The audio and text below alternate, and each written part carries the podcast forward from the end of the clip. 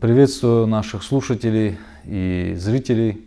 Сегодня мы будем говорить о гудских обреках, о связи между восстаниями в Южной Осетии в 1838-40-х годах э, с национально-освободительной борьбой э, в имамате Шамиля.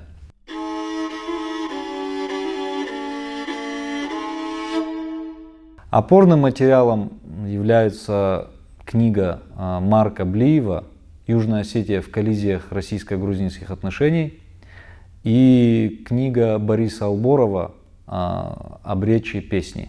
А, начнем мы с того, что в 1838 году наместник Кавказа Розен назначил в Южную Осетию нового пристава Васильева. И Васильев был русским, как мы видим по фамилии, и это отвечало требованиям южных осетин, которые не хотели, чтобы приставов назначали из числа мочабеловых. Но э, мочабели женили этого Васильева на своей девушке, соответственно, он стал их родственником. И он стал творить, так сказать, беспредел в отношении э, жителей Южной Осетии, во время прокладки дороги от Схинвала до Джавы. На эти работы выделялись деньги, соответственно, а он не платил осетинам за эти работы, а принуждал к бесплатному труду и стал требовать выплаты податей э, князьям Мачабеловым в тех районах, э, то есть в Урстуальском ущелье, в Кударском, в Э, Чесельском и так далее, где ранее сами Мочебеловы не решались даже появляться. То есть, как правило, они э, ограничивались тем, что они вылавливали тех осетин из этих обществ э, в равнинной Грузии, то есть в Горе, Каспии и так далее.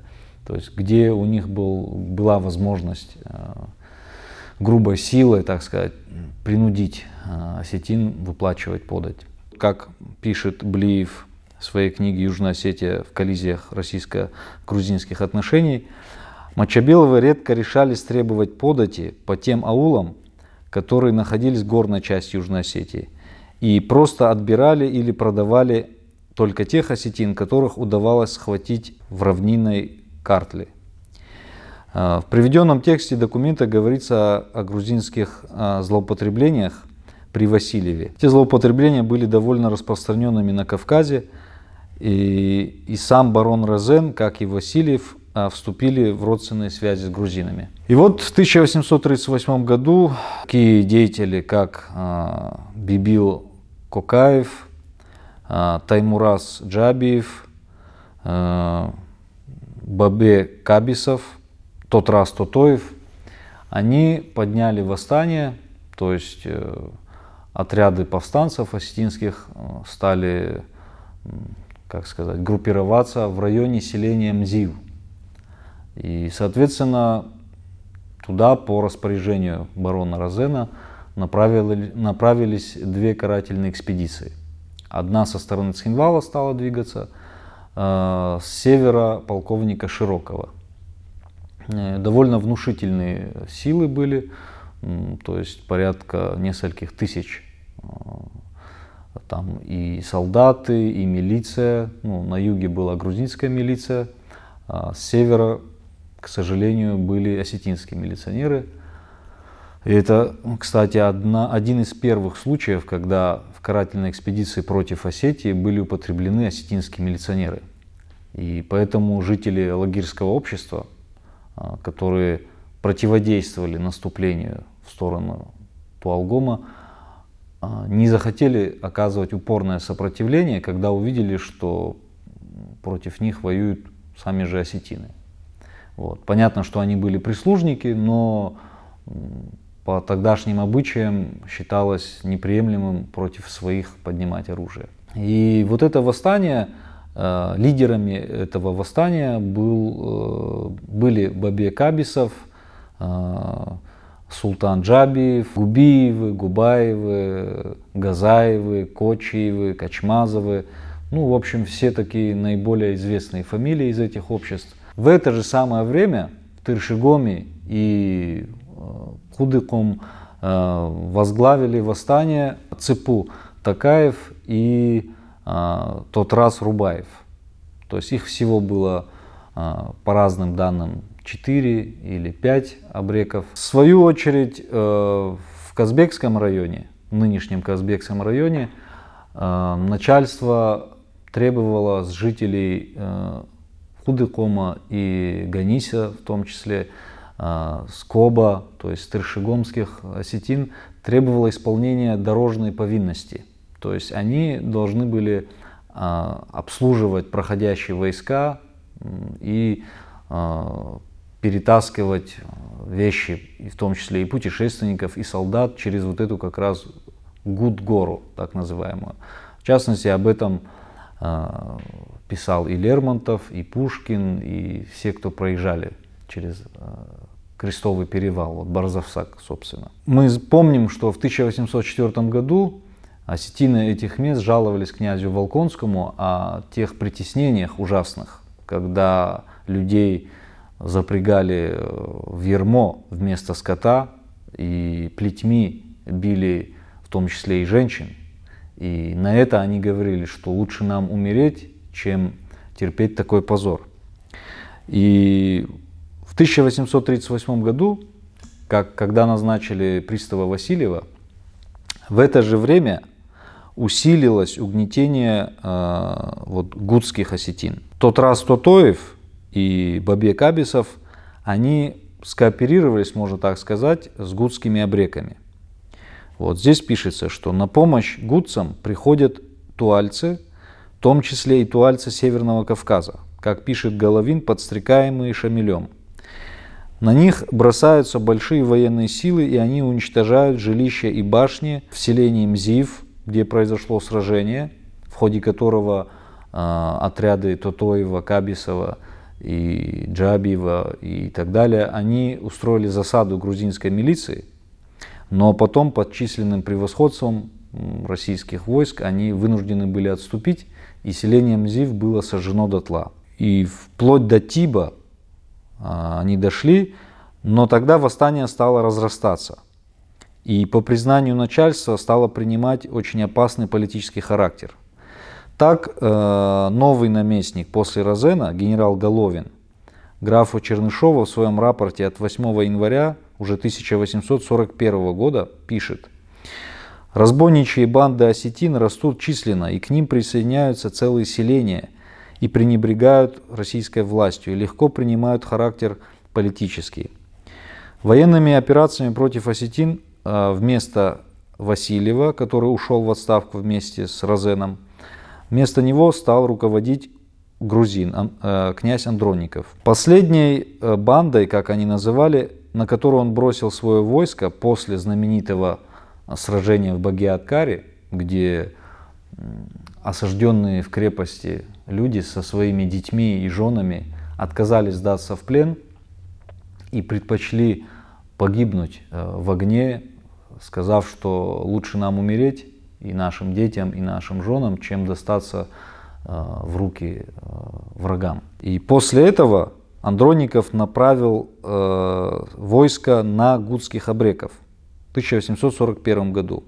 По официальному сообщению, цитата, они окружены и заперты были в, в скале, куда они перенесли запасы от разоренной ими небольшой грузинской деревни Хати-Сопели.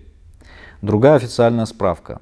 Для истребления этой шайки гудских осетин послан состоящий при корпусе князя, э, князь Авалов с командой из 300 человек грузийского э, линейного батальона. Им было приказано разрушить э, башни села до основания, что они и выполнили, но уничтожить обреков им не удалось. И вот после этого гудские обреки во главе с Цепутакаевым и тот разом Рубаевым, осознав, что возможности сопротивляться на родине уже нет, они приняли решение через джарахское общество уйти к имаму Шамилю. Им устроили вот, связь э, с наибом Малой Чечни, Ахверды Магомой. Когда они попали к Шамилю, они объяснили, что вот у нас на родине произошло восстание, оно было подавлено, и мы, те, которые не захотели смириться с этим, мы вот пришли к вам как бы можно сказать,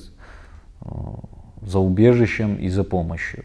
Несколько дней э, их проверяли, то есть им выдали место, как сказать, определили место жительства, но их не кормили. То есть хотели посмотреть на их реакцию. Но по горскому обычаю они не имели как бы права жаловаться на голод. И они терпели три дня. На четвертый день они обратились уже к Шамилю, но не с жалобой на то, что они голодают, а с просьбой определить их участь. То есть они сказали, «Э, Шамиль, мы воины, и или дай нам возможность уже показать себя, проявить, или мы вернемся домой. И он тогда сказал, что я понял, что вы настоящие горцы, что вы не жаловались на, свое, на свое положение, и теперь вы прошли проверку.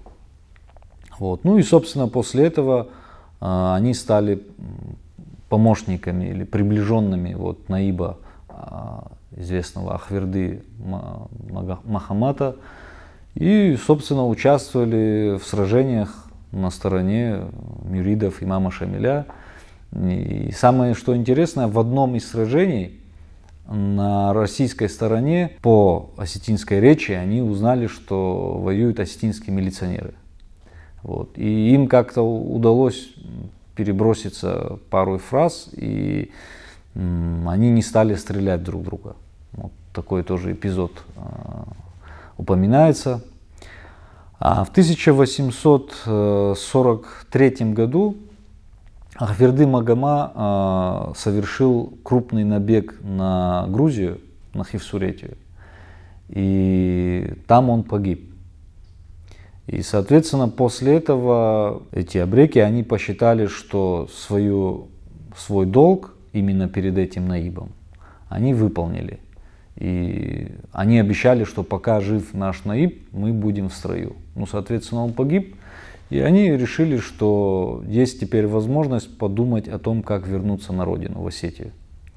Они э, вышли на Глаху э, Казбеги, который был управляющим в Казбекском районе и, в общем-то, авторитетным человеком, но он же находился на российской службе. При его посредничестве они договорились о помиловании их российской властью, потому что российская власть, зная, какую они играли роль, Э, в наибстве Малой Чечни, э, что они были очень хорошими воинами и что они в дальнейшем могли сбунтовать э, гудских и турсовских осетин, и, соответственно, что они были связаны с восстанием в Южной Осетии. Вот. Поэтому они приняли решение их помиловать. После этого часть э, абреков вернулась, Тершигом они вернулись, а Цепу Такаев и тот раз Рубаев решили поселиться в селении Ильхотова. Видимо, за то время, пока они пребывали в Чечне, они выбрали для себя исламскую веру. И тем более, что в Ильхотово жил э, Хасако, ну, уже жили Такаевы. То есть они уже до этого туда переселились. Кстати, один из Такаевых, генерал Хасако, в итоге э, через своего племянника Тембулата был э, организатором строительства мечети Вильхотова. Ну, и он был, ну, как бы генерал, очень известный, как бы занимался благотворительностью.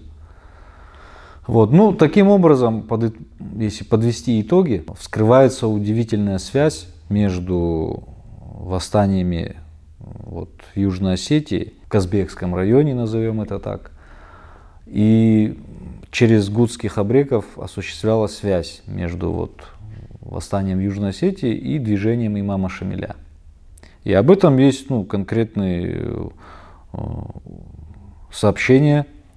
В частности, вот можно привести такое – вот Головин пишет, влияние имама не ограничивалось, впрочем, Чечнею и Северным Дагестаном. На него возлагали все свои упования и надежды не только ближайшие к его деятельности, но и самые отдаленные племена. Так, например, разбойники на южной покатности, покатности Кавказа, в Осетии, уничтоженные полковником князем Андрониковым в декабре 1840 январе 1841 подстрекали население к неповиновению российским властям и грузийским князьям именем имама Шамиля.